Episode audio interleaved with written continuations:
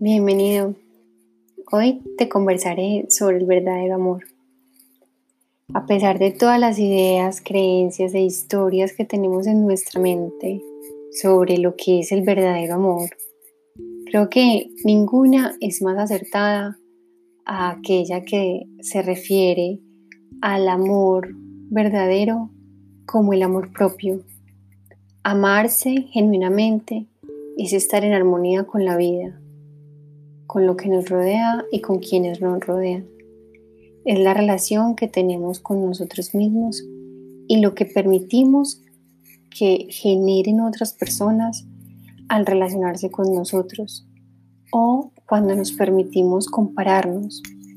Como lo menciona la psicóloga Sonia en su libro The How of Happiness, entre más comparaciones sociales hagas, más probable es que tropieces con juicios desfavorables y que experimentes sus consecuencias negativas, pues siempre habrá alguien que tenga más o mejores cosas.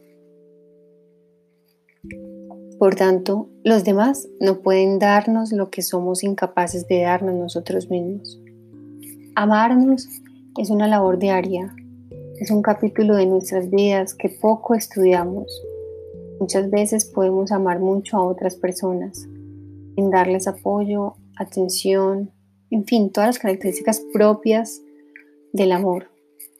Pero al momento de tener una relación íntima con nosotros mismos, somos extremadamente críticos, cero compasivos e intransigentes. Es difícil amar a otra persona si no tenemos una sensación interna de abundancia y suficiencia. Por lo tanto, el primer paso para cultivar nuestro amor propio es la autocompasión, compasión por todo lo que nos rodea y así poder relacionarnos más sanamente. Esto no significa que puedes excusarte y ya y nada pasó y todo, dado que todos los actos tienen consecuencias, daños o heridas y en cuestión de los sentimientos. El perdón existe pero el olvido no. Dado que está científicamente comprobado que el cerebro recuerda más fácilmente los episodios negativos y los dolorosos a aquellos que son felices y amorosos. La compasión permite cambios tanto a nivel emocional como a nivel químico en nuestro cuerpo, pues la oxitocina es liberada y así se incrementa la sensación de calma, seguridad y generosidad de nuestro cuerpo. Así, el punto de partida para ser compasivos es la atención, conectarte contigo, con tu cuerpo, con tu respiración, permitiéndonos sentir y ser conscientes de que todos estamos interconectados, que no hay seres inmóviles ni estáticos, y concibiendo que hay un amor distinto a ese lleno de control, dominio y posición aquel que es simplemente cuando queremos y cuando podemos.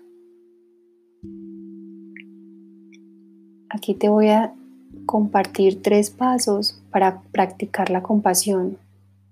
El primero es revisar cómo prestamos atención, si realmente estás presente o no. El segundo es identificar a qué asuntos prestamos atención si nos concentramos simplemente en lo negativo o en la solución o el cambio que le podemos ofrecer a esa situación negativa. Y por último, préstale atención a aquellos que normalmente ignoras o excluyes porque no aceptas sus posturas. Trata de examinar sus posturas antes de señalarlas. Te mando un abrazo y a acoger la compasión.